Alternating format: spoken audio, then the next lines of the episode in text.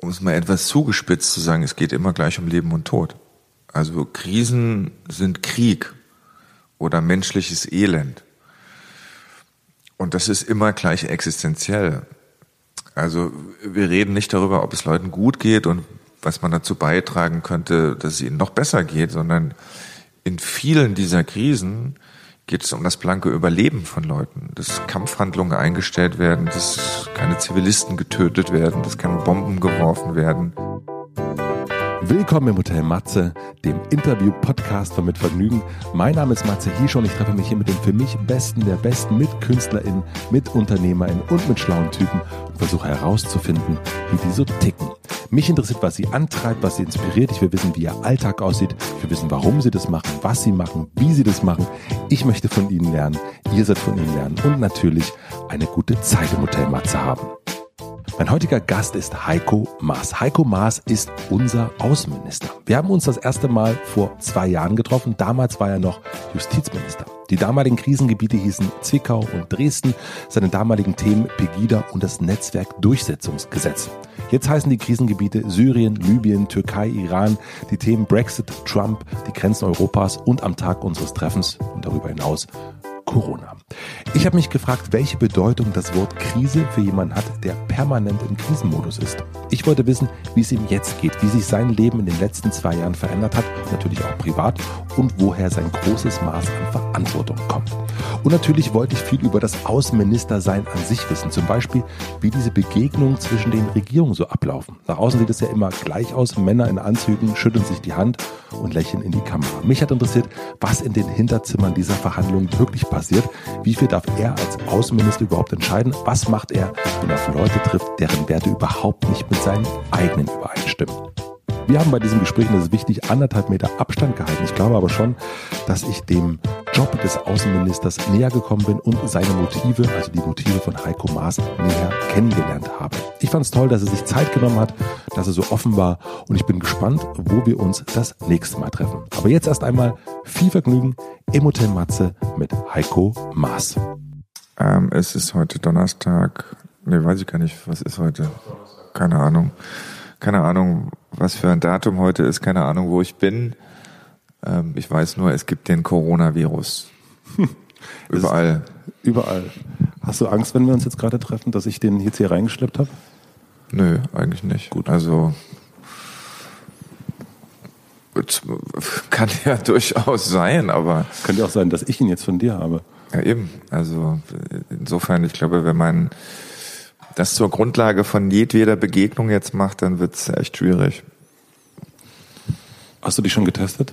Ja, ich bin äh, letztes Wochenende aus dem Wochenende mit leichtem Husten äh, gekommen und etwas verschnupft und habe dann gleich festgestellt, dass ich äh, nur noch in verängstigte Gesichter geschaut habe von Leuten, die mir gegenüberstanden und das gemerkt haben. Und dann haben wir gleich mal einen Test gemacht, der dann auch negativ ausfiel.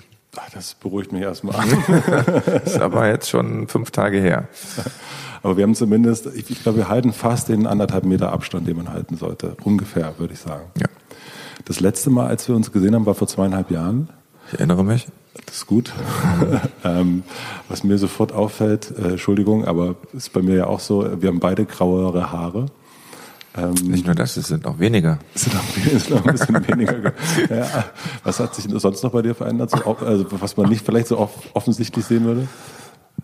Also, bei, was sich nicht so offensichtlich bemerkbar macht, ähm, glaube ich, ist das Amt, das ich jetzt habe, schon ein, eins, das einen auch äh, verändert, weil man ist viel in der Welt unterwegs, man sieht Dinge, die man früher auch nur im Fernsehen äh, gesehen hat, man lernt die dazugehörigen Menschen kennen.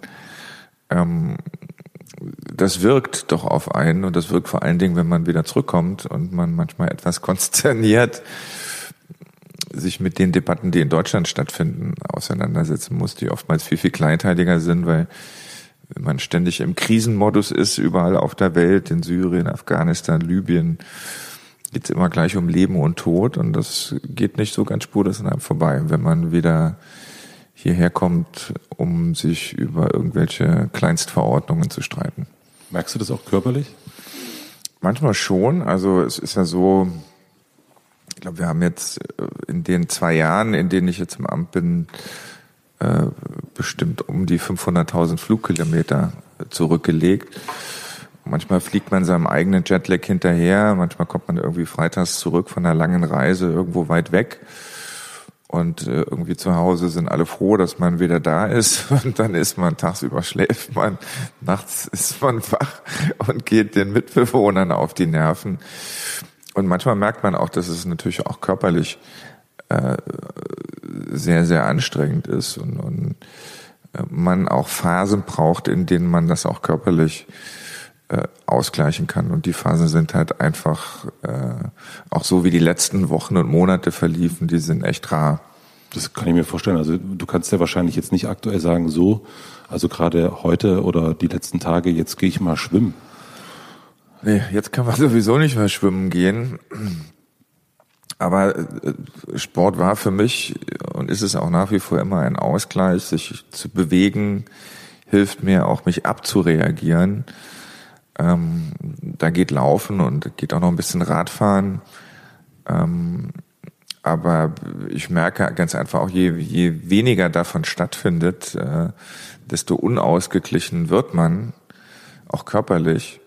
Und deshalb muss da jeder so sein eigenes äh, System entwickeln, wie man sich mental und körperlich dann auch mal rauszieht äh, von dem, was man die ganze Woche über macht. Wir sprechen auf jeden Fall noch ähm, ausgiebig über das äh, Außenministersein. Aber jetzt, wir hatten es ja schon quasi äh, direkt am Anfang. Ich habe schon erzählt, wie ich mich fühle, bevor wir den, das Band angemacht haben. Äh, in dieser Zeit, wie fühlst du dich gerade? Corona umgebend?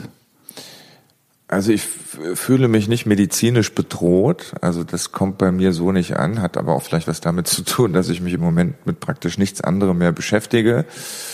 Und äh, wir permanent auch in Krisenstäben zusammensetzen, sitzen, äh, wie wir dafür sorgen können, dass das in Deutschland in den Griff gekriegt wird, wie wir aber auch äh, anderen Ländern helfen können, wie wir die Deutschen aus dem Ausland wieder zurückbekommen und vielleicht ist es, wenn man sich permanent so im Problemlösungsmodus befindet, äh, trägt das vielleicht paradoxerweise auch dazu bei, dass man die Probleme, die man selber haben könnte, äh, gesundheitlich völlig in den Hintergrund treten. Natürlich ähm, versuche ich all das, wozu wir alle aufgerufen sind, wenig soziale Kontakte, es gibt keine Reisen mehr bis Ostern, keine Konferenzen mehr, an denen ich teilnehme. Das ist alles in Videoformate umgewandelt worden. Das ist auch eine, eine neue Welt, in der man sich da bewegt. Aber ich kann jetzt nicht sagen, dass ich mit einem Bedrohungsgefühl äh, durch die Gegend gehe, sowohl bedroht zu werden durch andere, noch selber eine Bedrohung für andere zu sein. Und ich glaube, da hilft einfach auch, dass man sich selber an die Regeln hält, die wir uns jetzt gerade im Moment mal alle geben. Ja, also das ist ja, glaube ich, das Problem, dass wir es noch nicht so sehen, ne? dass wir nicht diese Bedrohung, ähm, wir sehen ja nicht irgendwie äh, Walking Dead-mäßig Zombies auf der Straße, sondern mhm. äh, wir lesen die ganze Zeit nur und, und hören von, von der Bedrohung, aber bis gestern war sogar noch totaler Frühling draußen, also wir haben ja überhaupt nichts gemerkt. Aber was macht das dann innerlich bei dir?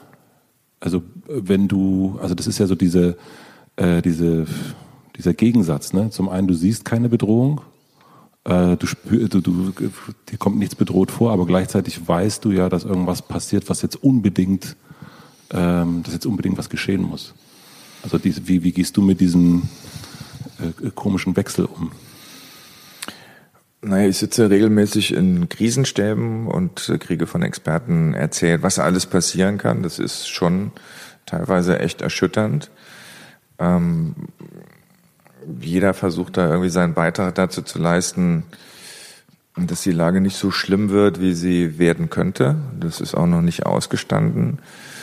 Ähm, und wenn man so im, im Arbeitsmodus ist, glaube ich, verdrängt man einfach auch viel, was einen selber äh, betrifft. Natürlich mache ich mir auch Sorgen um irgendwie meine Kinder oder natürlich auch meine Eltern. Wir wollten an Ostern zu meinen Eltern fahren. Die haben sich riesig gefreut, dass sie die Enkelkinder mal wieder sehen. Und das sind lange Telefongespräche gewesen, in denen ich ihnen erzählt habe, dass es vielleicht jetzt mal besser ist, nicht zu machen. Mhm. Verstehen sie auch. Aber das kommt, glaube ich, noch so hinzu, dass neben den gesundheitlichen Fragen, die sich stellen, jetzt ganz, ganz einfach auch Entscheidungen getroffen werden müssen, die vernünftig sind, die emotional aber schwierig sind.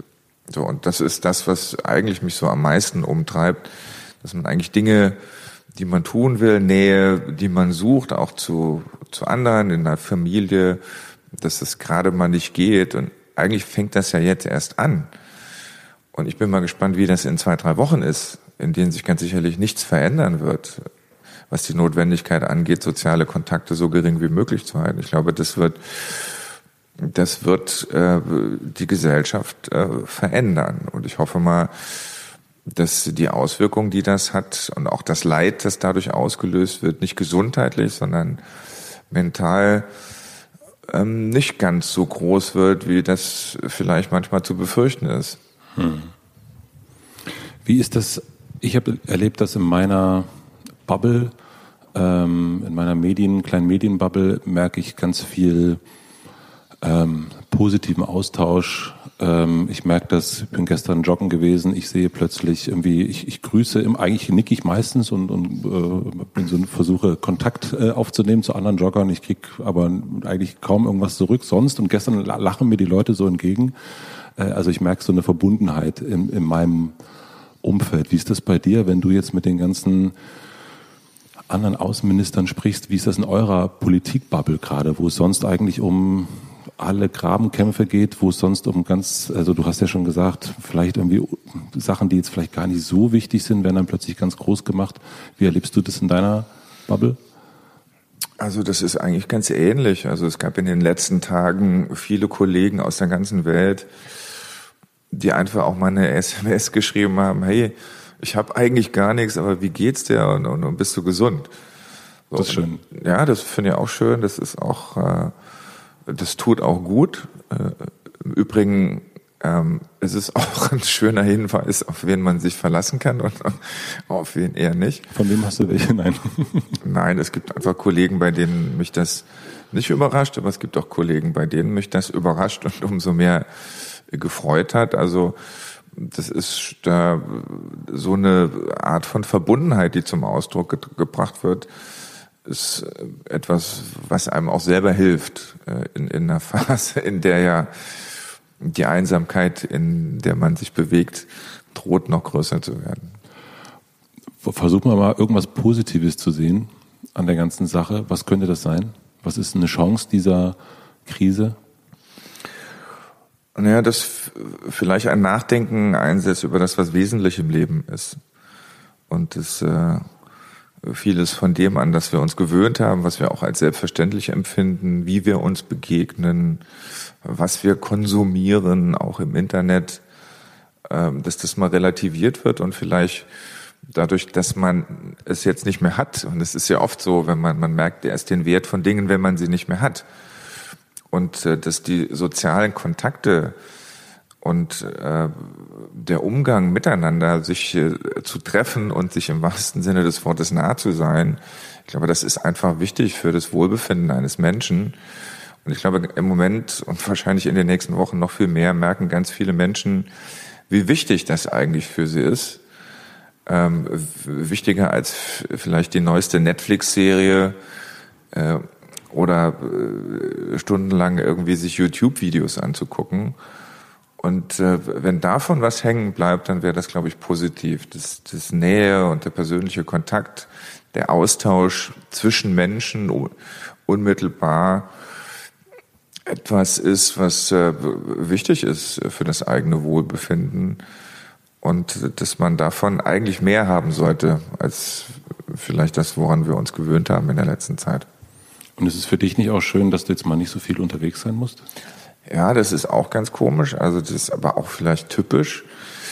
Ähm, wir sind in der letzten Zeit so viel unterwegs gewesen, dass ich oft daran dachte, oh Mann, ey, es wäre auch mal schön, wenn es weniger wäre. Oder irgendwie auch mal irgendwie mal ein längeres Stück äh, dann auch zu Hause zu sein. Jetzt findet gar nichts mehr statt. Und man stellt sich dann auch so die Frage, wieso, wieso bin ich nicht auf Reisen? Wieso bin ich nicht da, wo irgendwie ein Problem gelöst wird und wieso bin ich nicht vor Ort? Also es ist auch eine ganz äh, komische Wahrnehmung, aber ist ja oft so, dass man, wenn plötzlich was weg ist, was einem in der Vergangenheit vielleicht ein bisschen viel gewesen ist, man dann auch merkt, äh, dass das äh, so zu den eigenen Abläufen gehört, so zu der Art und Weise, wie man seinen Beruf ausfüllen will, auch mit dem Anspruch, den man an sich selbst äh, gesetzt hat, äh, zu tun hat, dass es irgendwie anders ist. Also das ist auch eine, eine etwas komische Wahrnehmung, ähm, dass das, was einem vielleicht in der Vergangenheit manchmal ein bisschen zu viel gewesen ist, dass ihm das sehr, sehr schnell fehlt, wenn man es plötzlich gar nicht mehr hat. Warum ist dir das so wichtig? Ähm, also ich meine, letzten Endes ähm, war schon als Justizminister so, da hast du 95 Gesetze ähm, verabschiedet. Ähm, jetzt hast du, bist du sozusagen der äh, Kilometer-Weltmeister als Außenminister. Warum ist dir, also woher kommt dieser Bewegungsdrang? Und ich meine gar nicht Bewegung im Sinne von äh, man, man, man bewegt sich, sondern man bewegt etwas. Also ich glaube, das hat zwei Gründe. Der eine Grund ist, dass die Anzahl der Krisen, die wir auf der Welt haben, äh, oder die Liste immer länger wird, bedauerlicherweise, weil keine einzige gelöst wird, aber permanent welche dazukommen. Äh, die Ukraine, Syrien, Libyen, Afghanistan, der Sahel, Iran. Und da ist es unheimlich wichtig, ähm, dort, wo eine Krise ist und wenn man versucht, in irgendeiner Weise zu helfen oder zu einer Lösung beizutragen, auch vor Ort zu sein. Also sich selber einen Eindruck zu verschaffen, mit den beteiligten Personen zu reden, auch ein Bild zu haben, wem kann man trauen, wem nicht. Ähm, da muss man einfach viel vor Ort sein. Und äh, das führt einfach dazu, weil die Krisen so zahlreich sind, dass man einfach auch oft unterwegs ist zu den Krisen. Und der zweite Punkt ist, dass wir ja in einer Zeit leben, in der irgendwie America First, Russia First oder China First so die das neue Heilsversprechen ist. Also jeder macht äh, für sich das, was er für richtig hält, und dann wird es irgendwie schon insgesamt funktionieren. Daran glaube ich nicht, sondern ich glaube, dass es mehr internationale Zusammenarbeit geben muss in der Europäischen Union, bei den Vereinten Nationen. Wir haben eine Allianz für Multilateralismus gegründet, gegründet. Moment, das musst du direkt erklären. Also Multilateralismus ist ein anderer Begriff für internationale Zusammenarbeit. Mhm. Und wir wollen nicht irgendwie, dass die Amerikaner, die Russen und Chinesen in Zukunft alles alleine entscheiden. Und dafür müssen die, die auf internationale Zusammenarbeit angewiesen sind, also alle die, die nicht so groß sind, die müssen sich zusammentun. Und mhm. da haben mittlerweile über 60 Staaten sich in dieser Allianz versammelt und wir versuchen bei einzelnen Themen, bei Abrüstung, beim Klimaschutz, ähm, bei den Menschenrechten, dann in den internationalen Organisationen, in denen wir sitzen, etwa bei den Vereinten Nationen, zusammen aufzuschlagen, Druck zu machen, auch gegenüber denjenigen, die glauben, äh, dass sie ihr Heil in nationalen Lösungen finden werden. Wir versuchen zu überzeugen und dafür muss man auch viel unterwegs sein, um diese Truppe zusammenzutrommeln, um ständig neue Themen auf den Tisch zu legen. Und das ist ja eine Entwicklung, die gibt's noch nicht so lange, die gibt's eigentlich so richtig seit Trump. Und das macht es auch notwendig, äh, viel unterwegs zu sein. Und weil wir zusammen das mit den Franzosen gegründet haben, sind wir diejenigen, die versuchen, das Ding auch am Laufen zu halten und auch dafür ständig unterwegs sind und versuchen, äh, Staaten dazu zu bewegen, sich, sich dieser Bewegung dann auch anzuschließen. Und hast du dich mal gefragt, woher dein Bewegungsdrang kommt? Also der ist ja nicht nur aufgrund dieser Situation da, ähm, sondern der war auch schon vorher da. Also als Justizminister hast du ja auch schon wahnsinnig viel bewegt. Ähm, und ich nehme mal an, wenn jetzt hier nichts los wäre, ähm, würdest du auch wahrscheinlich hier anfangen, den Raum zu streichen. Also so, also ich kann mir nicht vorstellen, ich kann mir nicht vorstellen, dass du irgendwie äh, so eine Stunde mal zu Hause auf dem Sofa liegst und so ein bisschen vor dich hin bummelst. Also ähm, das geht vielleicht, weiß ich nicht. Es ging auch schon mal, aber es jetzt gehört nicht zu meinen Kernkompetenzen. Das stimmt. Ich habe einfach ein großes Problem mit Bequemlichkeit und mit Selbstzufriedenheit. Es gibt so viel, was schief läuft auf der Welt. Und es gibt so viele Leute, die da rumsitzen und irgendwie erzählen, was alles scheiße ist Und das ging mir immer schon äh, so komplett gegen den Strich, ähm, dass ich immer zu denen gehören wollte, die irgendwas verändern an den Dingen, die schief laufen oder die versuchen zu helfen, wenn es Probleme gibt, äh, die äh, bisher noch nicht gelöst worden sind. Und das ist, ist gewisserweise so paradox. Ich lese immer, dass ich sehr rational und sehr ruhig bin. Das mag so in der äußeren Wahrnehmung sein, aber innerlich bin ich tatsächlich von einer großen Unruhe getrieben. Und ähm, die hat was damit zu tun, dass ich, dass es mir schwer, schwer, schwer irgendwelche Dinge oder Prozesse mir anzugucken, von denen ich finde, dass sie nicht gut laufen, sei es in Deutschland, bei, wenn, gerade in der letzten Zeit, was und auch ein Thema, das mich früher immer schon umgetrieben hat, ist Extremismus, Rechtsextremismus, Fremdenfeindlichkeit, Hass und Hetze oder aber auch international, wenn ich sehe, wenn Staaten, die alleine nicht groß und nicht stark genug sind, um ihre Interessen und ihre Werte zu behaupten, dann einfach untergebuttert werden von anderen. Also da kommt noch irgendwie so ein, so ein Gerechtigkeitsdrang dazu und der macht's, der macht's dann am, am Schluss, dass man, äh, dass man versucht überall, wo es geht, eine Rolle zu spielen, sich überlegt, mit welchen Aktivitäten man irgendwas verbessern kann. Und ähm, ich kann einfach nicht lange irgendwo zugucken bei etwas, von dem ich finde, dass es nicht in Ordnung ist, sondern ich neige dazu, dann etwas tun zu wollen. Kannst du dich erinnern äh, an so einen initialen Moment oder gab es ein Vorbild oder gab es irgendwas, was, ich meine, es muss ja irgendwann mal äh, so, so ein Schalter auch umgelegt worden sein, dass du gemerkt hast, okay, du kannst was bewegen, du kannst was bewirken. Also ich glaube, das ist ein Moment, der bei mir eher spät einsetzte. Ich habe Jura studiert, weil ich dachte, die Juristen legen die Gesetze aus als Richter, Anwälte, Staatsanwälte und entscheiden, wo es lang geht. Was ist Recht und was ist Unrecht. Mhm. Und habe dann aber während meines Jurastudiums gemerkt, dass die Entscheidung eigentlich eine ist, die viel vorher trifft, getroffen wird, nämlich dort, wo die Gesetze gemacht werden. Was ist richtig, was ist falsch, wohin bewegen wir uns?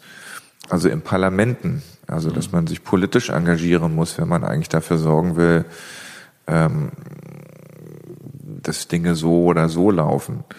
Und das ist dann auch der Moment gewesen, an dem ich anfing, mich politisch zu engagieren. Ist gar nicht so themenbezogen, die Umwelt oder die Friedensbewegung gewesen. Und ich glaube, das ist irgendwie ein, eines meiner großen Motive, ähm, auch die deutsche Vergangenheit und die deutsche Geschichte ist, also insbesondere der Nationalsozialismus, bei dem mir ja bis heute niemand erklären konnte, wie das, wie es dazu kam, dass in einem ganzen Land man sich von einer menschenverachtenden Ideologie hat erfassen lassen und keiner was dagegen unternommen hat. Nur so konnte das ja geschehen. Und ähm, also das Passivität und Gleichgültigkeit äh, solche Konsequenzen haben können. Ähm, das hat sicherlich auch bei mir dazu beigetragen, äh, dass ich sage, gesagt habe, nee, also ich aus diesem nie wieder äh, der deutschen Geschichte muss man auch seine Konsequenzen ziehen. Dafür muss man nicht in die Politik gehen, aber man kann sich mit dem Engagement privat, in der Familie, aber auch gesellschaftlich ähm, kann man mit einen Beitrag dafür sorgen, setzen, dass es dieses nie wieder, äh, dass dieses nie wieder auch, auch eintritt. Und das ist dann auch so die Grundlage von meinem Engagement gewesen. Ich, aus dieser doch sehr deutschen Erfahrung heraus. Gab es in deiner Familie eine Erfahrung diesbezüglich? Also hast du, habt ihr damit zu tun gehabt? Also hat dich das ja, meine Familie hat mit Blick auf die deutsche Geschichte natürlich was damit zu tun mhm. gehabt, weil sie sind alle auch mit dabei gewesen. Und es gab mal eine Phase in meinem Leben an, in der ich wollte, dass, dass meine Familie und meine Vorfahren sich gegen den Nationalsozialismus aufgelehnt äh, haben. Also ich hätte gerne einen Widerstandskämpfer, mindestens einen in meiner Familie gehabt und habe auch angefangen danach zu suchen. in vielen Gesprächen mit meinen Eltern und aus der ganzen Familie, aber ich habe keinen gefunden. Wir waren alle ganz normal Mitläufer mhm. und damit auch mitverantwortlich. Und auch das ist eine Erfahrung gewesen, das kann man nicht wieder gut machen. Man kann das auch nicht ausgleichen, aber man kann seine Lehren daraus ziehen. Und das tue ich für mich persönlich, indem ich mich engagiere. Wow. Äh, Habe ich noch nie so ähm, gehört, dass das, äh, dass jemand äh, sich so in der eigenen Familie äh, eher danach gesucht hat, wer hat jetzt wirklich Widerstand geleistet. Also ähm, wie sah das aus? Also ähm, warst du der, der, der, der, war das der wütende Teenager, der, der so gesucht hat, oder? Nö, also das war gar nicht wütend, das war eigentlich. Äh, oder enttäuscht? Oder? Ja, also ein bisschen enttäuscht schon, aber ehrlich gesagt, ich kann da auch, will da auch niemandem persönlich einen Vorwurf machen. Äh, viele davon leben äh, ja auch gar nicht mehr, aber wenn man sich intensiv mit dem, mit der deutschen Geschichte auseinandersetzt im letzten Jahrhundert und auch mit dem Nationalsozialismus, dann äh, und auch eine bestimmte Einstellung hat, nämlich eigentlich, dass jeder etwas dafür tun kann, dass so etwas nicht passiert. Und ähm, natürlich hätte es mir gut gefallen, wenn ich einer in meiner Familie gesehen hätte, da gäbe, hätte es organisierten Widerstand gegeben. Und ich will auch gar nicht ausschließen, dass das Einzelnen oder im Kleinen auch durchaus mal der Fall gewesen ist. Ähm, aber nicht so, wie ich es mir gewünscht hätte. Ich kann aber nicht daraus irgendjemandem einen persönlichen Vorwurf machen oder ich tue es zumindest nicht, sondern ich kann daraus für mich nur meine eigenen Konsequenzen ziehen. Und ähm, die Konsequenz, die ich dazu daraus gezogen habe, ist mich immer dagegen, egal im Übrigen, was für ein Amt ich habe oder ob ich überhaupt eins habe, gesellschaftlich gegen all das zu engagieren, was in meinen Augen die Wurzel von solchen Entwicklungen ist. Diskriminierung beginnt im Alltag, zu Hause, im Verein, in der Schule, auf der Arbeit, wo und immer. Und man kann das achselzuckend akzeptieren oder man kann sagen, kann ich sowieso nicht ändern. Oder eben den Mund aufmachen und sagen, hey, also nicht in meiner Umgebung. Und deshalb, es geht nicht darum, irgendwie Widerstandskämpfer zu sein oder irgendwie hell zu sein, sondern es geht einfach darum, den Mund aufzumachen, wenn man sieht, dass es Entwicklungen in einer Gesellschaft gibt, die es schon mal gegeben hat im Ansatz und man gesehen hat, wohin sie führen können. Ich glaube nicht, dass es das wieder geben wird in Deutschland. Nie wieder. Aber ich glaube, dass man alles, was da zurzeit geschieht und auch was über die sozialen Netzwerke viel einfacher geworden ist, an Hass und Diskriminierung, äh, dass man dem entgegentreten muss auf allen Ebenen, privat, gesellschaftlich, politisch. Das ist meine Lehre aus der deutschen Geschichte, aber auch äh, meine Lehre aus der Vergangenheit meiner Familie, dass in der Vergangenheit zumindest nach meinem Anspruch nicht genug dafür getan wurde. Und zum Glück muss ich mich nicht beweisen in einer Zeit, äh, die jetzt schon lange zurückliegt. Ich weiß auch, es ist auch einfach, sich heute hinzustellen, na klar, ich wäre ein Widerstandskämpfer gewesen. Man kann es und braucht es Gott sei Dank ja nicht mehr zu beweisen. Aber jeder, der heute, wenn er irgendwie, äh, wenn Ausländer äh, diskriminiert werden, Juden bespuckt werden, äh, die Klappe nicht aufmacht, der braucht mir auch nicht zu erzählen, dass er im Nationalsozialismus in Deutschland äh, sich irgendwie aufgelehnt hätte, sondern mhm. wäre wahrscheinlich ein Mitläufer gewesen. Und insofern geht es ja nur darum, was zieht man für Lehren auch aus der Geschichte in unserem Land. Und ich habe meine gezogen und das ist wahrscheinlich auch der Grund, weshalb ich hier sitze und von dir interviewt werde. Wir machen eine klitzekleine Pause. Ich möchte euch einen Werbepartner vorstellen. Mein heutiger Werbepartner ist die Aktion Mensch. Ich habe vor einigen Wochen dem Bistro Lebenswelten hier in Berlin im Humboldt Forum einen Besuch abgestattet, das zu den rund 8500 Projekten für mehr Inklusion gehört, die jedes Jahr in Deutschland von der Aktion Mensch unterstützt werden.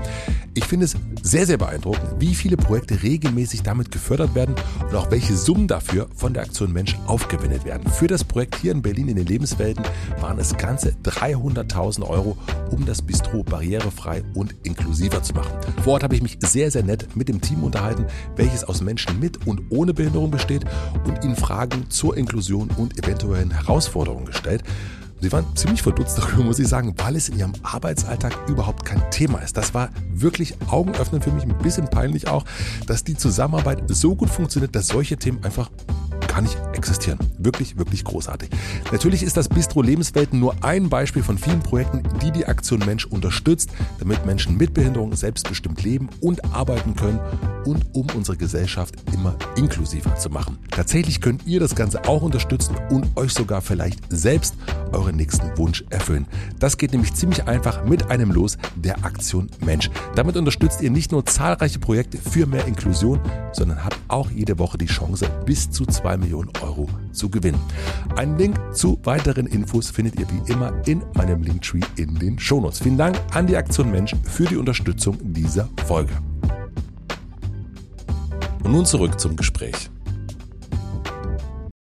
Ich würde ein bisschen über das Außenministersein sprechen wollen. Als du ähm, Justizminister geworden bist, ähm, das hast du mir damals erzählt, dann bist du in das, ähm, bist du in das Büro gekommen und hattest noch keine Wohnung und musstest erstmal in der Kammer äh, so, oder dem, im Hinterzimmer die ersten drei Wochen ähm, schlafen, hast dich dann im Schwimmbad geduscht und ähm, bist dann wieder angetreten.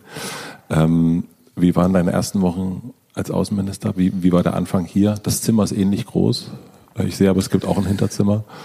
Ja, also äh, gibt's auch sogar mit Dusche, aber mittlerweile habe ich eine eigene Wohnung. Wobei das Schlimmste im Justizministerium damals, ich glaube, ich war drei oder vier Monate da in so einer Kammer hinter meinem Büro. Und jeden Morgen, wenn ich aufgestanden bin, sozusagen noch im Schlafanzug und die Tür aufgemacht habe, stand ich vor meinem Schreibtisch. Ja. Und das ist echt gruselig gewesen mit der Zeit. Irgendwann fing ich an, äh, mich anzuziehen und aus dem Ministerium zu gehen, im nächsten Café einen Kaffee zu trinken und wieder zurückzukommen und mir selber vorzumachen, ich gehe jetzt zur Arbeit. Also das, so weit ist es hier nicht mehr gekommen. Das ist jetzt auch nicht irgendwie das Ergebnis einer jahrelangen Vorbereitung, dass ich Außenminister äh, bin, sondern es hat sich nach der letzten Landtagswahl ähm, so ergeben. Und es ist natürlich eine unglaublich interessante Aufgabe, die man, wie ich finde, auch gar nicht ausschlagen kann, wenn man die Möglichkeit hat. Also gerade nicht, wenn man du bist. ja, also ich glaube, es gibt viele, die das nicht ausschlagen würden und das kann ich auch gut nachvollziehen. Aber das ist dann auch nochmal was ganz Neues gewesen, hat ganz viel verändert äh, nicht nur mit vielen Reisen, sondern auch mit den Themen, mit denen man sich beschäftigt hat. Im Außenministerium werden keine Gesetze gemacht, ähm, sondern man führt Gespräche, äh, sitzt in Verhandlungen.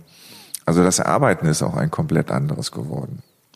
Musstest du das erst zu Hause besprechen?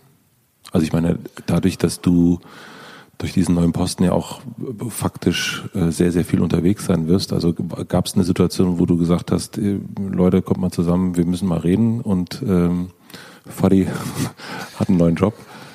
Naja, so ganz unter der Decke kann man es nicht machen, denn irgendwann kriegt es jeder mit.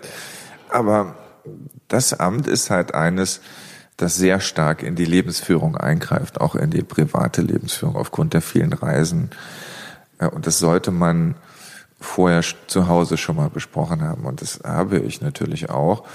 Wobei so richtig, wenn man das vorher nicht gemacht hat, weiß man gar nicht, worauf man sich einlässt. Aber ich glaube, man braucht einen Rahmen, auch einen organisatorischen Rahmen äh, für zu Hause.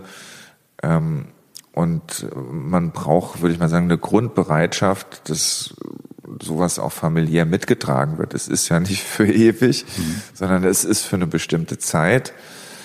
Ähm, und äh, weil das ja auch Belastungen bedeutet, für die eigene Familie und für die Menschen, mit denen man zusammenlebt. Das ganze Leben muss ja umorganisiert mhm. werden. Da glaube ich, ist das schon notwendig, das vorher auch zu Hause zu besprechen, denn ähm, wenn das zu Hause nicht mitgetragen wird, äh, dann wird das äh, schwierig werden. Ist die große Veränderung das wahnsinnig viele Reisen? Oder ist oder was ist die äh, vor allen Dingen für zu Hause die, die größte Veränderung im Familienleben von, von so einem Außenminister zu Justizministerjob? Nee, das Reisen ist schon praktisch eine große Veränderung, weil man einfach oft tagelang weg ist. Mhm. Ähm, die Arbeit als solche auch, denn wenn man für Außenpolitik zuständig ist, man halt für die Beziehung zu allen Staaten auf der Welt zuständig. Und aufgrund der Zeitumstellung genau. muss man halt irgendwie auch mal, sitzt man halt auch noch abends 10 Uhr, am 10 Uhr zu Hause am Telefon, weil da bei dem, mit dem man gerade telefoniert, ist irgendwie erst Nachmittag oder so.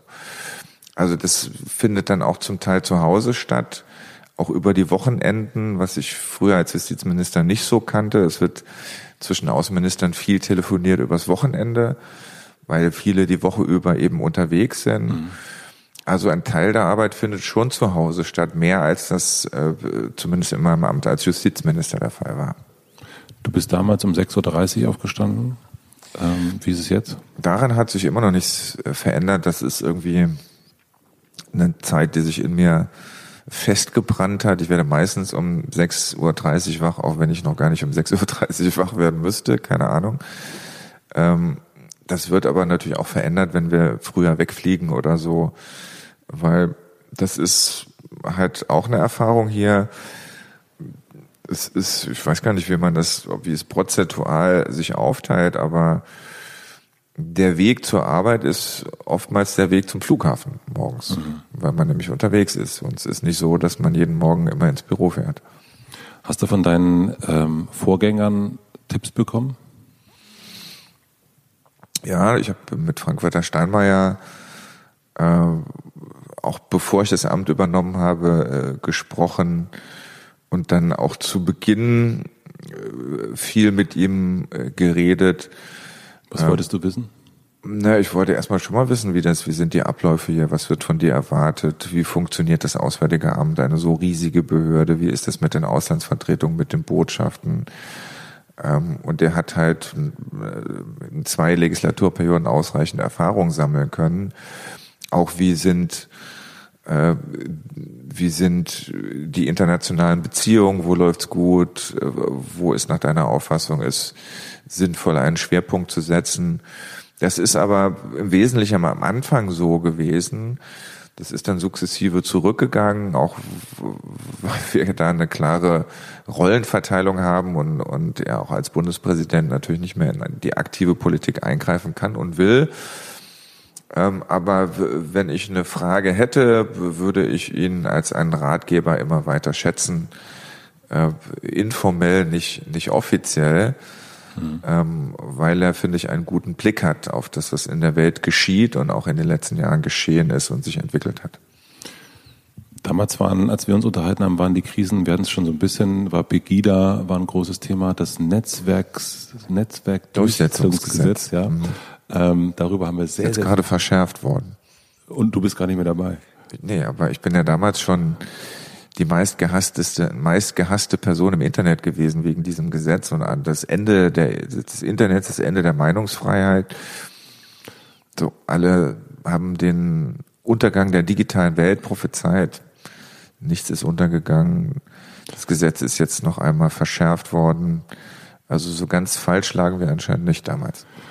Ähm, aber jetzt sind ja die Spielplätze in Anführungsstrichen so ein bisschen breiter geworden. Äh, das ist halt nicht mehr Zwickau, sondern es ist äh, Syrien, es ist nicht mehr Dresden, sondern es ist Amerika, China. Es ist irgendwie, also auf mich wirkt das ja, wenn ich das mir so angucke, also du hast ja schon so ein bisschen erzählt, es ist ja wie so ein Fass ohne Boden, wo eigentlich und vermutlich auch das Wort Krise eine völlig andere Bedeutung kriegt, weil, also für mich ist Krise Ausnahmezustand, aber das ist ja für dich permanent. Also ähm, wie ist es für dich, wenn es für mich ein Fass ohne Boden ist? Naja, um es mal etwas zugespitzt zu sagen, es geht immer gleich um Leben und Tod. Also Krisen sind Krieg oder menschliches Elend.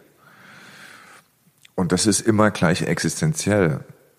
Also wir reden nicht darüber, ob es Leuten gut geht und was man dazu beitragen könnte, dass es ihnen noch besser geht, sondern in vielen dieser Krisen geht es um das blanke Überleben von Leuten, dass Kampfhandlungen eingestellt werden, dass keine Zivilisten getötet werden, dass keine Bomben geworfen werden. Und das geht doch sehr schnell. Also Krise hat für mich mittlerweile eine sehr existenzielle Bedeutung, ähm, hat etwas mit Leben und Tod zu tun, also einer wirklich einer Dimension, die über vieles hinausgeht, womit ich mich bisher beschäftigt habe. Und ähm, natürlich eine, eine Bedeutung hat für viele Menschen, die davon betroffen sind, die auch dazu führt, dass die Erwartung, die ich an mich selber setze, nämlich einen Beitrag dazu zu leisten, dass ein Konflikt äh, beendet wird oder dass zumindest das Leid der Menschen gelindert werden kann. Also das macht schon etwas mit einem, weil es einem nahe geht, auch weil man zwangsläufig auch mit Einzelschicksalen konfrontiert wird, wenn man vor Ort ist und Menschen trifft oder Menschen begegnet, die aus einer zerbombten Stadt gerade fliehen. Ähm, und das sind alles Dinge, die, die schüttelt man nicht so leicht aus den Kleidern, auch wenn man wieder zu Hause ist. Hat das so deine Perspektive auf etwas, was nicht so gut läuft, irgendwie verändert? Also auch deine persönliche, weil das hat ja auch viel mit Empathie zu tun, wenn jemand sagt, mir geht's heute nicht so gut, ich habe Rücken. Ähm, und wenn du aber weißt, dass irgendwie, das ist eigentlich kein Problem im Vergleich zu. Also je mehr Probleme man kennt oder je größere Probleme man kennt, desto unwichtiger scheinen ja sozusagen die kleineren Probleme im Alltag. Wie, wie gehst du damit um? Ja, also ich glaube, diese Entwicklung gibt es. Also ich muss ehrlicherweise zugeben,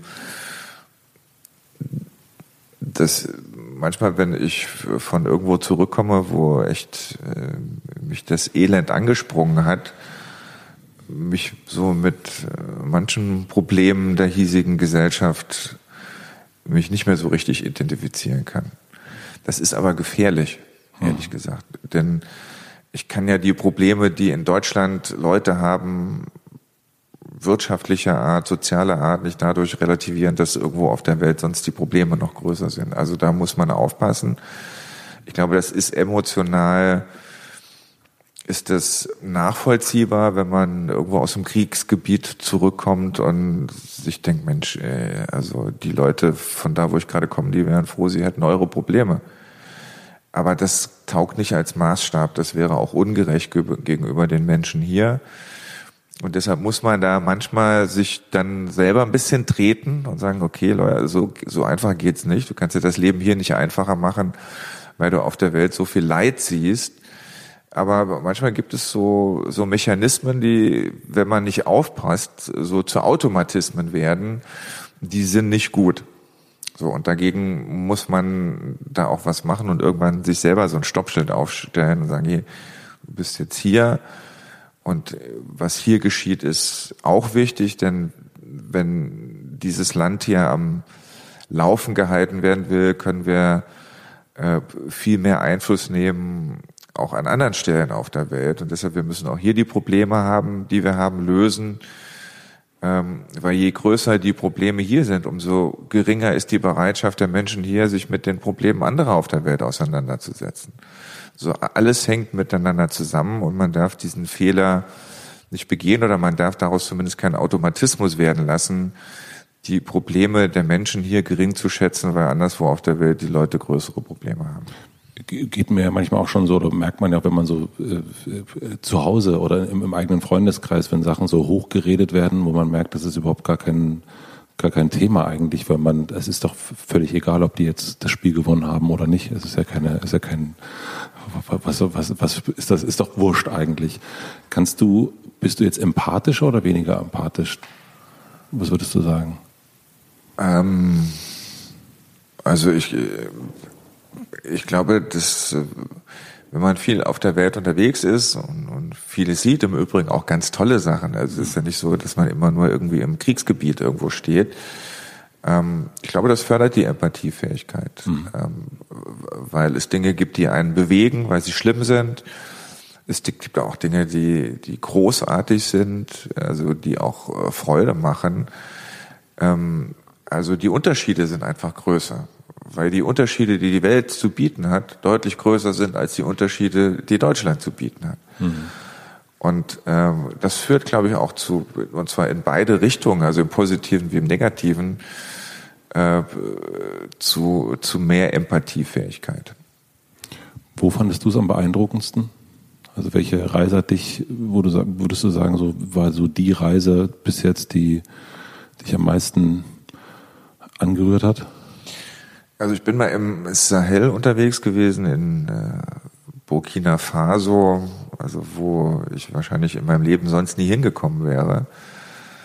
Ähm, wo das ist echt eine problematische Region. Die diese Länder sind Mali, äh, Niger nicht in der Lage, sich alleine gegen das zu wehren, was da stattfindet. Mhm. Äh, das wird immer mehr ein Hotspot des internationalen Terrorismus. Die sind darauf angewiesen, dass wir ihnen helfen. Und zwar, dass wir ihnen auch militärisch helfen. Etwas, was in Deutschland ja nicht ganz unproblematisch ist. Aber wir wollen da irgendwie Infrastruktur aufbauen, Straßen, Schulen, Krankenhäuser. Äh, das geht aber nur, wenn wir vorher eine Sicherheitslage mitschaffen, die überhaupt es ermöglicht, Leute dahin zu schicken, die Straßen bauen oder Krankenhäuser bauen. Da ist mir sehr deutlich geworden, dass das Thema Sicherheit und humanitäre Hilfe, Entwicklungshilfe, Stabilisierung, dass das zusammengehört und dass mhm. man dass man es sich zu einfach macht, wenn man sagt, okay, wir helfen irgendwo humanitär, wir bauen eine Schule, aber nicht bereit ist zu akzeptieren, dass man dafür erstmal Sicherheitsstrukturen schaffen muss in einem Land, damit überhaupt eine Schule gebaut werden kann, damit überhaupt Bauunternehmen dort arbeiten können, eine Straße bauen können. Warum hat dich das dort besonders beeindruckt? Weil es dort einfach sehr augenfällig war, weil die Gewalt, die es dort gibt, eine, eine martialische ist. Terroristen fallen in Dörfer ein und äh, töten Menschen ohne Sinn und Verstand, die nur äh, in Ruhe und in Frieden leben wollen. Also wir sind dann auch bei einem Bundeswehrstandort gewesen. Die Bundeswehr ist zum Beispiel in Mali und bildet dort malische Sicherheitskräfte aus und wenige Tage vorher ist ein Anschlag verübt worden auf dieses Bundeswehrcamp und die Soldatinnen und Soldaten haben mir das gezeigt, was da passiert ist. Also da bin ich dem auch sehr nahe gewesen. Aber was mich da oder was ich da am meisten mitgenommen habe, ist tatsächlich die Verbindung, die es gibt zwischen Sicherheit, dass man sich sicherheitspolitisch engagieren muss und manchmal auch militärisch, um überhaupt die Voraussetzung dafür zu schaffen, humanitär zu helfen. Nimm mich mal mit, wenn du irgendwo, also das ist vielleicht ein bisschen zu weit weg, ähm, also für mich zum, zum Verstehen, aber ähm, wenn du, wir können die Türkei nehmen, wir können vielleicht China nehmen, was irgendwie so präsenter ist, wenn du irgendwo dahin fährst und es gibt ein Thema, was ihr zu besprechen habt, ähm, wo ihr verhandeln müsst. Und da gibt's immer so, das, was ich immer sehe, ist, da kommen dann äh, da kommt ein Flugzeug, da kommt jemand raus, dann wird sich die Hand geschüttelt und dann ja, mittlerweile nicht mehr. Nicht mehr. Vor zwei Wochen wurde sich noch die Hand geschüttelt und zuversichtlich in die Kamera geguckt. Dann sieht man äh, Männer in Anzügen in einen Raum gehen und dann kommen sie wieder raus und dann äh, sagen sie, es ist alles gut gelaufen. und ähm, in der Diplomatie wird viel gelogen. Ja. Oder sagen wir die Diplomatie hat ihre eigene Sprache.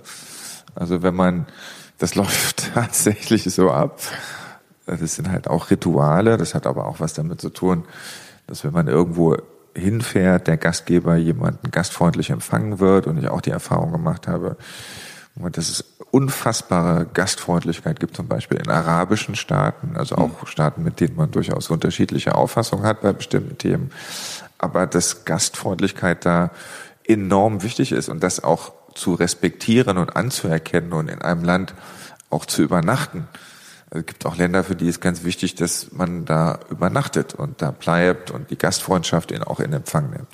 So, aber läuft tatsächlich so ab, man landet irgendwie, Tür geht auf, Treppe runter, irgendwie, manchmal steht unten noch eine Blaskapelle, mhm. man schüttelt dann irgendwie dem diplomatischen Chor die Hände und dann führt man seine Gespräche und und versucht natürlich auch, ich meine, wir pflegen internationale Beziehungen, wir wollen miteinander klarkommen, wir wollen irgendwie Partner von anderen sein. Und deshalb, äh, ja, hinter den verschlossenen Türen wird schon viel offener gesprochen. Da redet man die Unterschiede, bespricht die Unterschiede offen.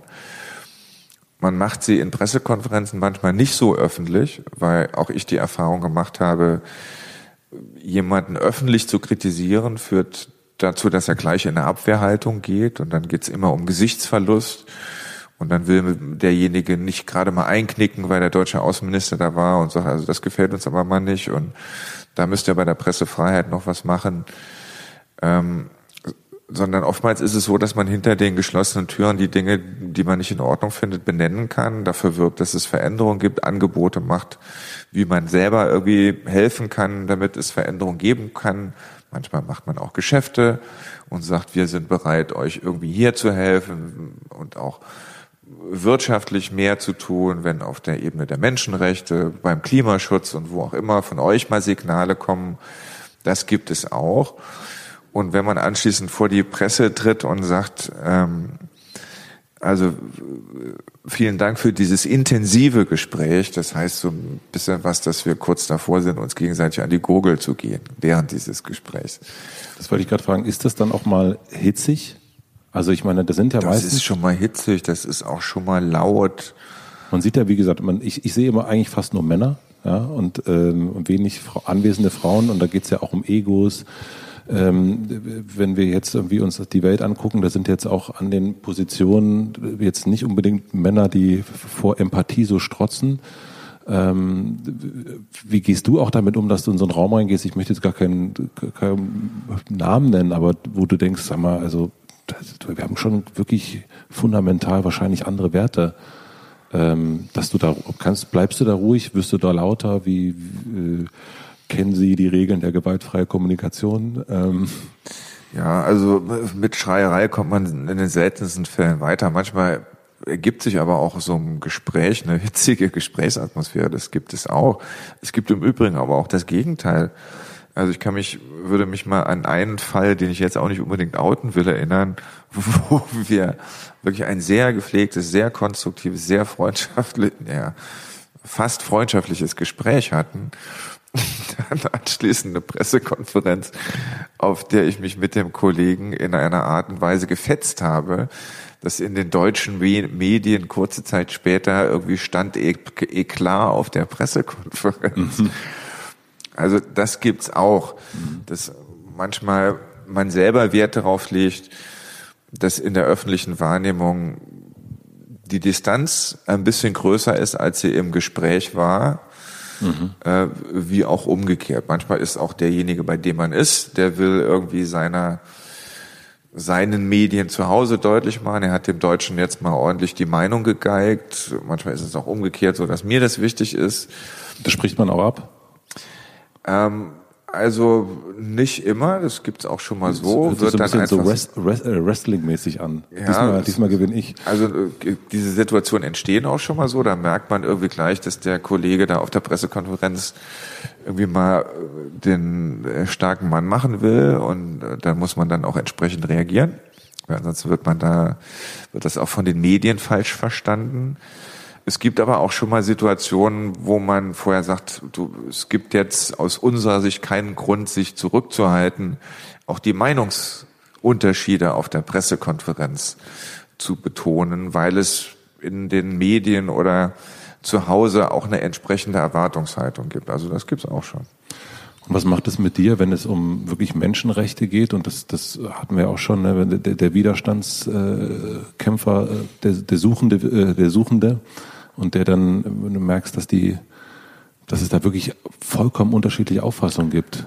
Also wenn also, du ich versuche mich auf den Reisen auch immer mit der Zivilgesellschaft in Anführungszeichen zu treffen. Also sei es in der Türkei, sei es in Russland, sei es in China, mit Menschenrechtsanwälten, mit Journalisten, die verfolgt werden, mit Künstlerinnen und Künstlern, sozusagen um, um das größere Bild eines Landes zu bekommen, um nicht nur mit den Regierungsvertretern zusammenzusitzen. Manchmal, meistens wissen die das Und dann ist auch okay. Es gibt aber auch Länder, in denen kann man das offiziell nicht machen. Dann trifft man sich heimlich noch mit, äh, mit Kulturschaffenden oder Leuten, die unter Repressionen leiden in, in einem solchen Land.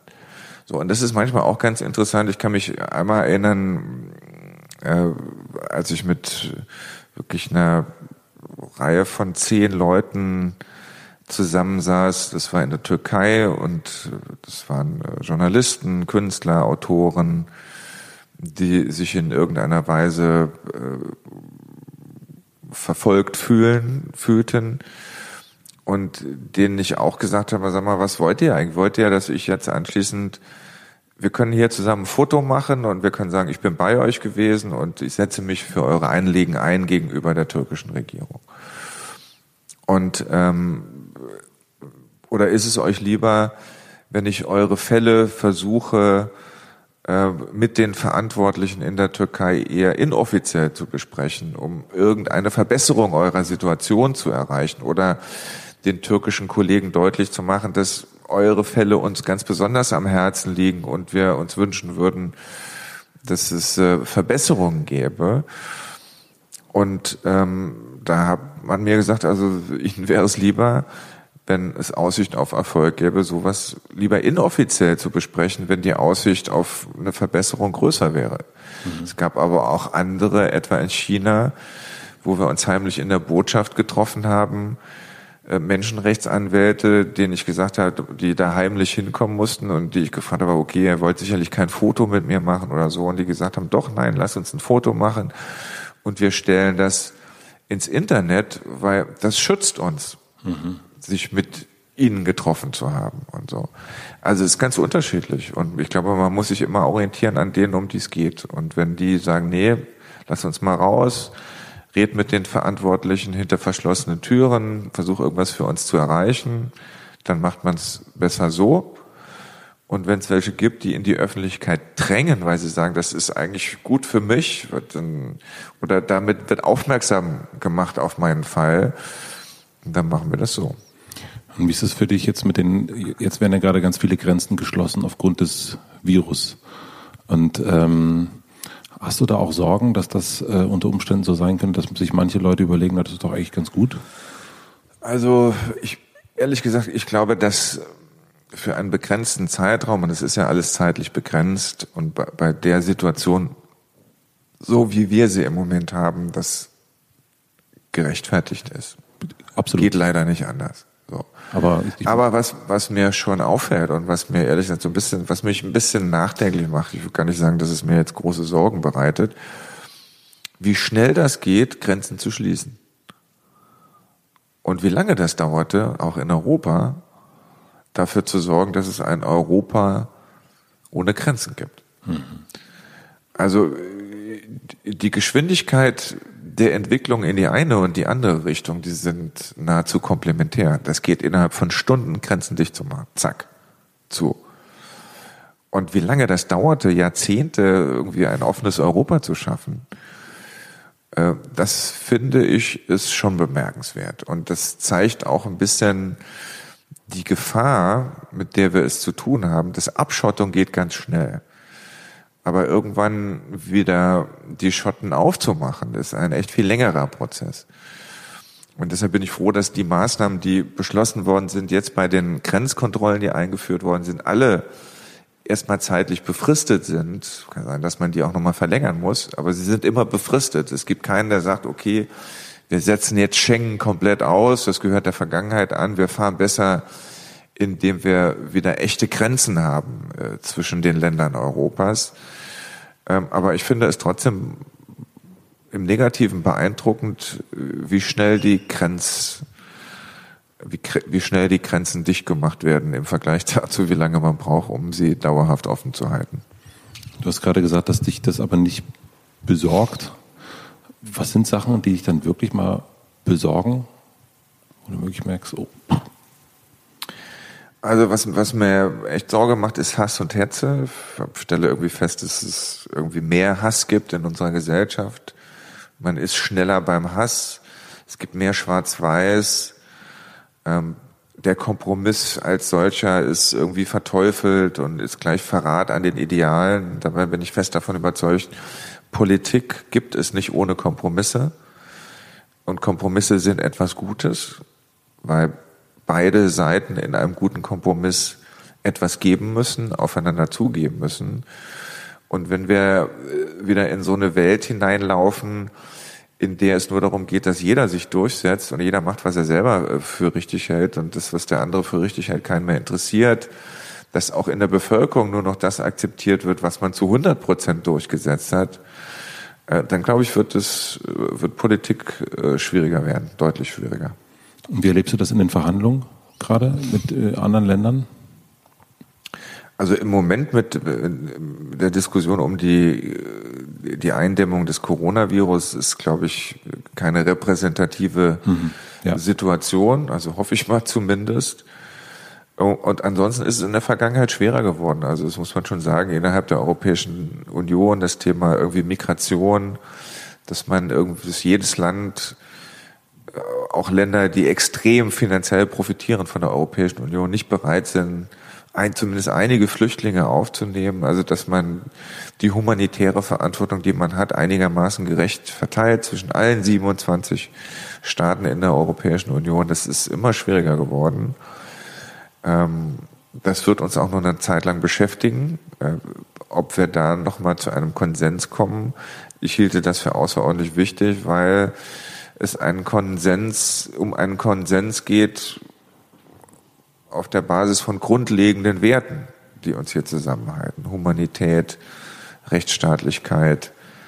Ähm, und äh, das ist, glaube ich, eine der großen Herausforderungen, dass dort, wo es um Verantwortung geht, nicht nur gegenüber sich selbst, sondern auch gegenüber anderen, die Europäische Union sich Handlungsmaxime gibt, die den Werten dieser Union entsprechen. Was hilft dir, nicht aktionistisch zu handeln? Also da hilft mir auch die Diplomatie, muss ich sagen. Ich meine, als Politiker ist man ja oft versucht, schnell eine Lösung irgendwie auf den Tisch zu werfen, weil der Druck auch aus den Medien immer größer wird, schneller Antworten, sobald irgendwo eine Frage aufgeworfen wird. Und ich habe die Erfahrung gemacht, viele sagen, Diplomatie ist schwerfällig, ihr redet immer nur. Mhm. Ähm, aber ich habe auch die Erfahrung gemacht, dass Diplomatie außerordentlich strategisch ist und man äh, langfristige Interessen verfolgen muss, um Erfolg zu haben und dass oftmals auch vielleicht die kurz, der kurzfristige Erfolg, die schnelle Schlagzeile eher verpönt ist sondern man in langen Linien denkt. Und ich glaube, das tut der Politik insgesamt gut. Aber das ist, finde ich, ein Organisationsprinzip von Diplomatie. Denn Beziehungen zwischen Staaten sollen immer langfristig funktionieren. Und ähm, nach 150 Jahren Auswärtigen, Auswärtigen Amtes ist man zu dem Ergebnis gekommen, dass sich nur an kurzfristigen Effekten zu orientieren, das ist keine Strategie und das ist auch, schafft auch keine Bindung zwischen Staaten. Und das ist, finde ich, in der Diplomatie eigentlich etwas ganz Positives, was ansonsten in der Politik ähm, nicht überall so ist. Und wenn ich jetzt ähm, den Verhandlungsexperten äh, Heiko Maas frage, wie geht eine gute Verhandlung? Was hast du da gelernt in den letzten zwei Jahren? Ähm, also ich habe zumindest die Erfahrung gemacht, ähm, dass es wichtig ist, mit den Kolleginnen oder Kollegen, mit denen ich es zu tun habe, auf einer sehr persönlichen Ebene zu sprechen. Und dass ich gar nicht so sehr jedes Detail eines Themas mit einem Kollegen durchsprechen muss, sondern dass ich Vertrauen schaffen muss. Wie machst du das? Naja, indem ich nicht um den heißen Brei rede, indem ich offen sage, was ich für richtig und was für falsch halte und wo ich bereit bin, jemandem entgegenzukommen und wo nicht. Ganz kurz, bist, was du für richtig oder falsch hältst, ist das etwas, was deinen Werten entspricht oder ist das etwas, was ihr wiederum hier auch vorher abgesprochen habt? Also wenn du irgendwo hinfährst, ist das, gehst du da mit einer Landesmeinung hin oder gehst du da auch, bist du, bist, inwiefern bist du da der Entscheidungsträger? Also äh, normalerweise werden solche Treffen oder Reisen so vorbereitet, dass man gegenseitig bespricht, über was man überhaupt spricht. Also im Vorhinein, ja. Genau. Und, und natürlich werden hier auch die Ziele festgelegt, was für uns ganz besonders wichtig wäre.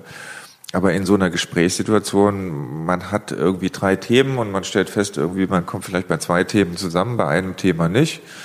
Dann muss man halt auch schon mal kurzfristig entscheiden, um bei den zwei Themen, die einem wichtig sind, irgendwie überhaupt was zu erreichen, dass man bei dem dritten Thema sagt, okay, das machen wir so, wie du es gerne hättest, auch wenn ich es lieber anders gehabt hätte. Mhm. Also das, das ist dann das Diplomatische.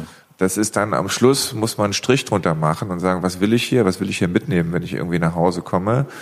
Und wenn die Dinge, die mir ganz besonders wichtig sind, äh, wenn ich sehe, ich kann, wir, wir können uns dazu verständigen, dafür muss ich aber einen anderen Punkt fallen lassen, dann ist es letztlich eine Entscheidung des Ministers in so einem Gespräch, äh, zu sagen, was sind die Punkte, die wir, bei denen ich jetzt einschlage und was ist der Punkt, bei dem ich sage, okay, hat äh, leider nicht funktioniert, haben wir uns nicht verständigt oder ich mache das, was du von mir willst und gar nicht das, was ich eigentlich wollte. Das ist dann halt so eine klassische Verhandlungssituation, wo am Schluss dann der politisch Verantwortliche, also der Minister, Minister entscheiden muss, äh, was von den Sachen jetzt äh, vereinbart wird und welche auf der Strecke bleiben.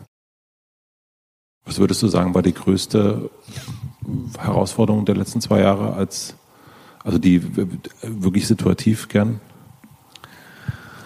Ähm,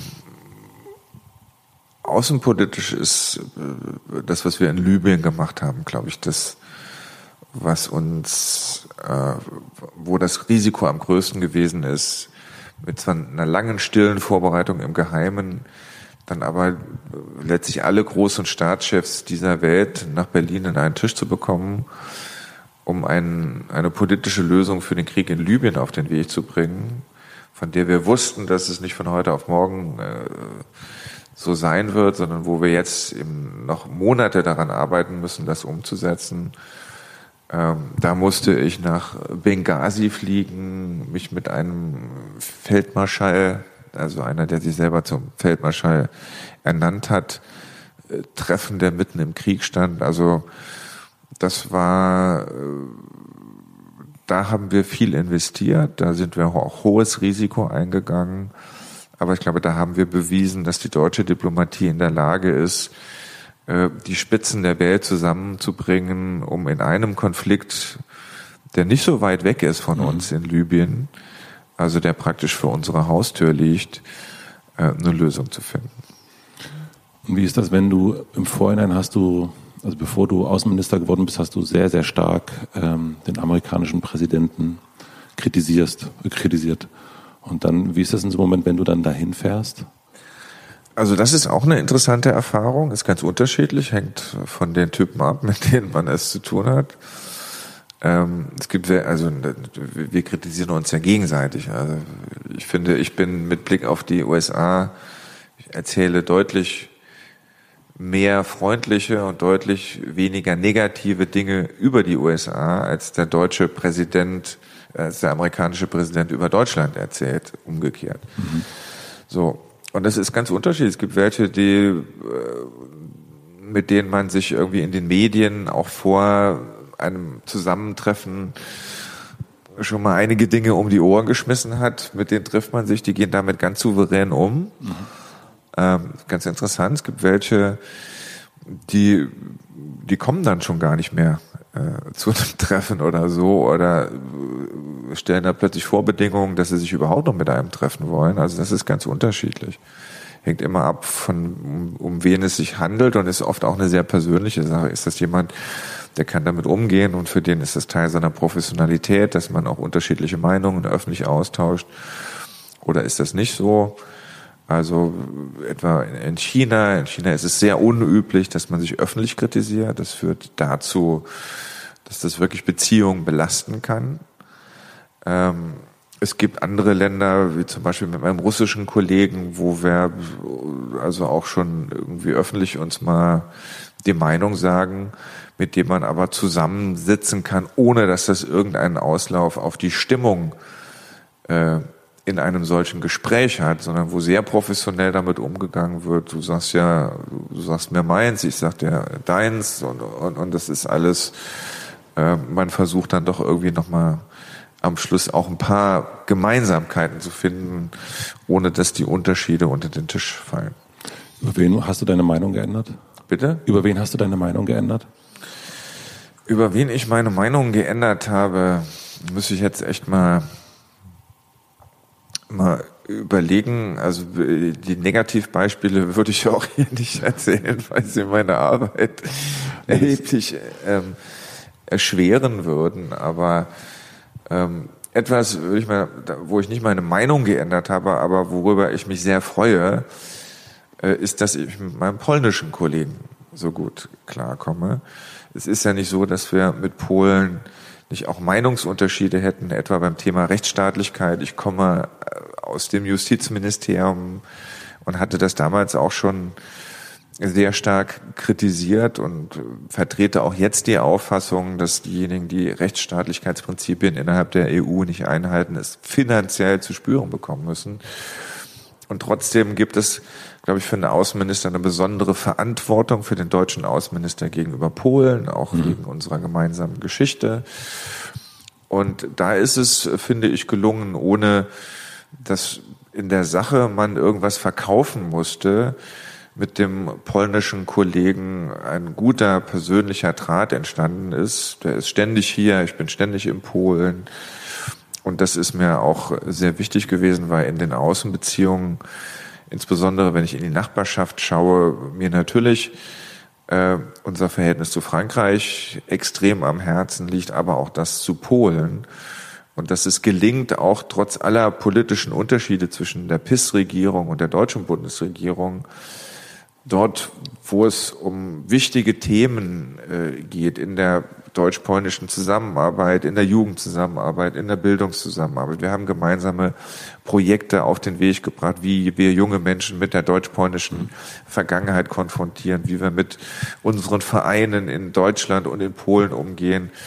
Und darüber bin ich eigentlich sehr froh. Ich musste mir über den, bei dem Kollegen nicht keine Meinung ändern, aber es ist, glaube ich, keine Selbstverständlichkeit, dass gerade in dem Verhältnis zwischen Deutschland und Polen man einen so freundschaftlichen Umgang pflegt, wie ich das mit dem polnischen Kollegen und er umgekehrt mit mir tut.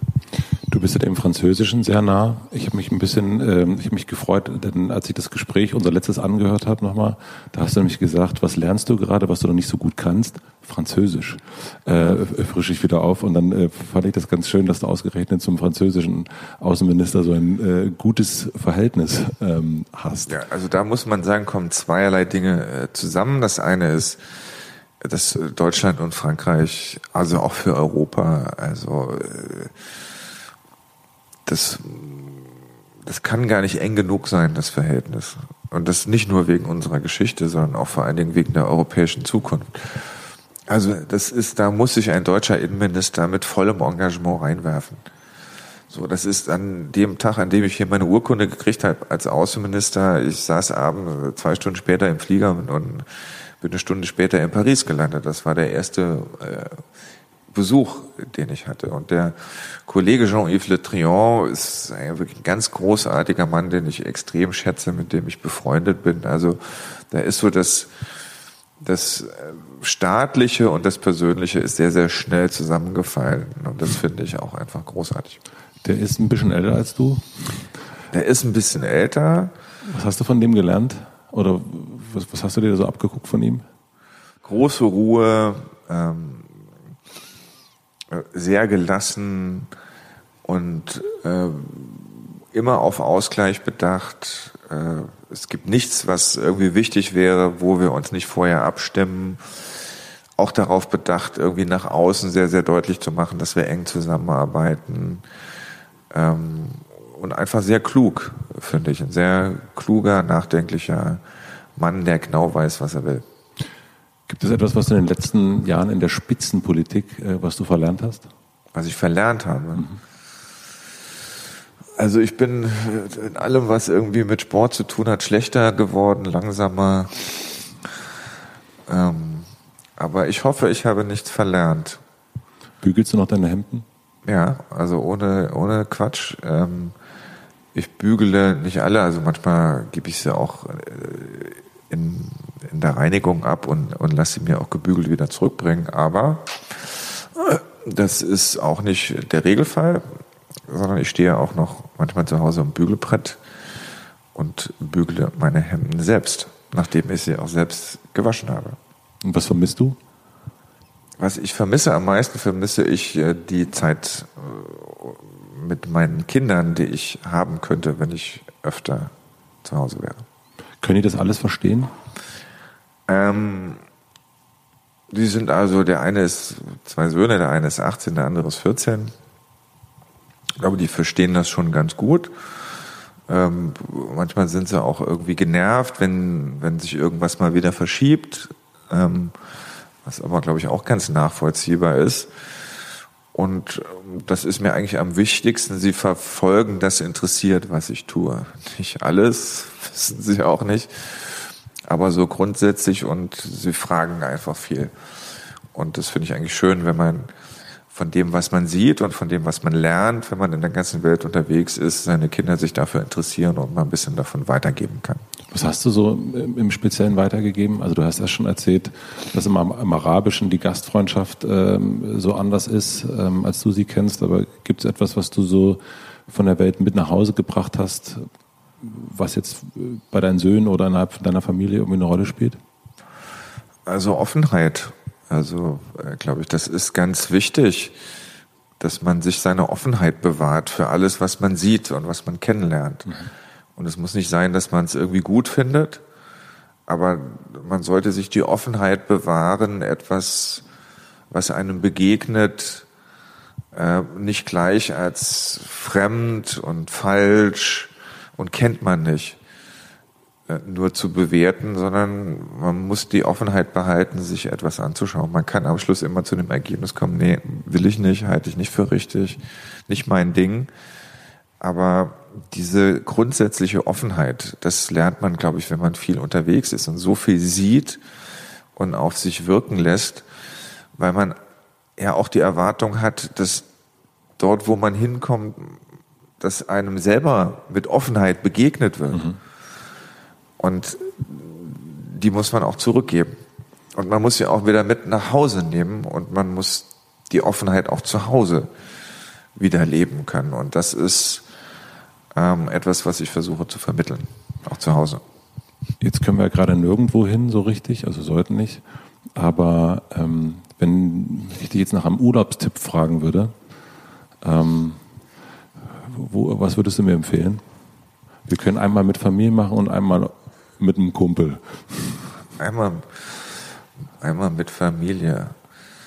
Also ich würde für beides Neuseeland empfehlen. Ist ein bisschen weit. Ist ein bisschen weit, ja. Ist ein bisschen weit, aber ist ein ganz geheimnisvolles, äh, schönes Land. Ähm, wir kommen ja, glaube ich, so mal so langsam, müssen wir zum Ende kommen. Ähm, wie, also der, wie viel ist heute? Heute ist der 19. Heute ist März. Der 19. Heute hat mein Vater und mein Bruder Geburtstag. Muss ich auch noch anrufen. Glückwunsch. Ja. Ähm, was glaubst du, wie geht es uns heute in fünf Wochen?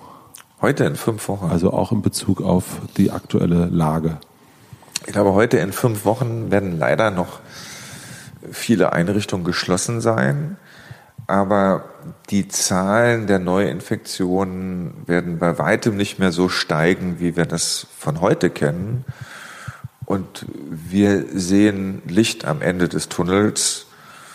Und äh, wir können uns sicher sein, dass die Normalisierung unseres privaten und öffentlichen Lebens wieder kurz bevorsteht. Und heute in fünf Monaten? Heute in fünf Monaten wünsche ich mir, dass wahrscheinlich wir immer noch dabei sind, die Folgen dieser Krise aufzuarbeiten, vor allen Dingen wirtschaftlich, etwa wenn es um Arbeitsplätze geht, aber auch viele andere Dinge aber dass wir wieder so leben, wie wir, wie wir vor ein paar Tagen noch gelebt haben. Bist du ganz normal? Bist du immer so optimistisch? Ähm, Oder bist du, äh, äh, gibt es einen Unterschied zwischen öffentlichen Optimismus und privaten Pessimismus? Nee, eigentlich nicht. Ich habe ja auch die Erfahrung gemacht, ich treffe so viel auf so viel Pessimismus in der Öffentlichkeit, Angst und äh, Unfähigkeit, das Gute zu sehen. Ja, aber auch in deinem Job, Entschuldigung. Also wenn ja, wir also über, über die Reisen. Moment, Moment. Mhm. Also sowohl bei dem, was ich sehe, dann bin ich ja noch SPD-Mitglied. Und trotzdem bin ich ein total optimistischer und zuversichtlicher Mensch, weil ich das gar nicht ab kann, dass man in allem nur das Schlechte sieht und alles nur irgendwie schlecht gemacht wird. Und deshalb bin ich jemand, der vielleicht sehr selbstkritisch ist und, und auch selber zur Kritik neigt, irgendwann auch aufgrund dieser Erfahrung, dass mir das zu viel ist, um mich herum, alles schlecht, bin ich irgendwann gewechselt ins Lager der Optimisten und derer, die Zuversicht haben. Ähm, weil trotz aller Probleme, es gibt äh, so viele Gründe, zuversichtlich zu sein, optimistisch zu sein. Und letztlich hängt es am Schluss nur an uns selber, was wird, ob alles schlimm wird oder ob alles gut wird.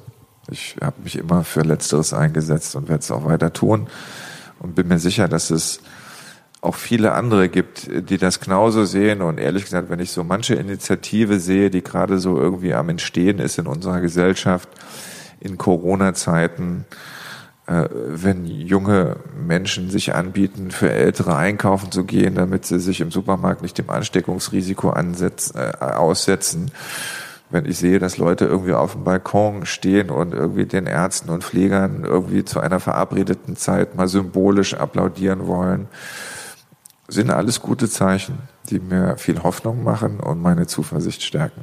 Man, man äh, hört das nicht, aber man sieht es, du grinst, während du das sagst. Das finde ich. das find ja, ich, also irgendwie Zuversicht gut. hat doch auch was mit Freude äh, zu ja. tun. Und das muss man ja auch irgendwie zum Ausdruck bringen.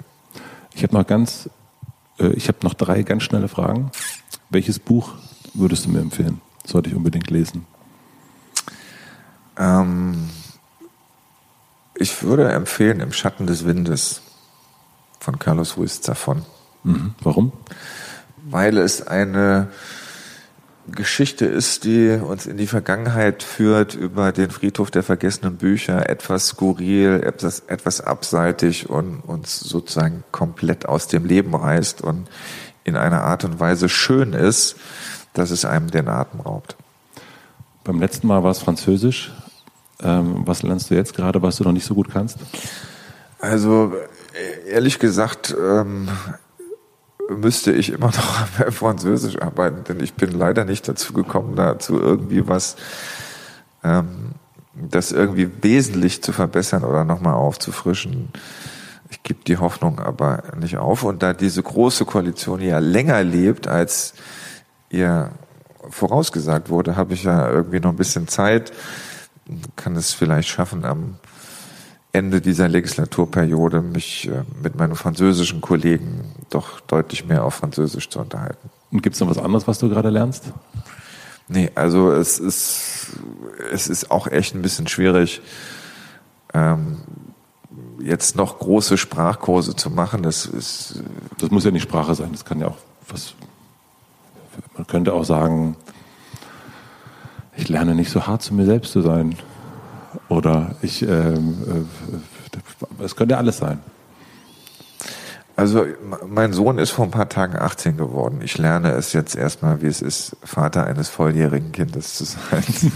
das ist schon, das ist schon eine Challenge. Das kann ich mir vorstellen. Ich, die letzte Frage. Ähm, ich habe eine große Plakatwand am Alexanderplatz und du darfst entscheiden, was du dort für eine Woche für alle BerlinerInnen draufschreiben würdest. Was würdest du draufschreiben? Also ein Satz, ein Wort. Mhm. Hm. Ich glaube, in Zeiten wie diesen ähm, würde ich sowas wie halte zusammen dahin schreiben. Halte zusammen? Ja. Mhm. Halte zusammen, also im übertragenen mhm. Sinne, also nicht im Wortsinne, weil das gerade das Falscheste ist, was man Untersatz, halte zusammen, aber nicht so richtig, sondern ihr wisst schon, wie ich es meine. Genau. halte zusammen, ihr wisst schon, wie ich es meine. Heiko Maas, das ist schon, genau. den finde ich ganz gut. Beim letzten Mal war es noch Respekt. Ja. Ähm, aber halt Respekt würde ja auch gut passen. Respekt. Respekt irgendwie zwei Armlängen. Nee, ich glaube im Moment, das ist eine, und es wird, je länger das dauert, äh, ist das mit dem Zusammenhalten, glaube ich, wichtig, dass man sich nicht verliert. Dann nehmen wir den.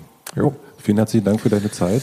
Gerne. Ich bin gespannt, welchen Posten du beim nächsten Mal hast, wenn wir uns treffen. Das werden wir dann wissen. Das werden wir dann wissen.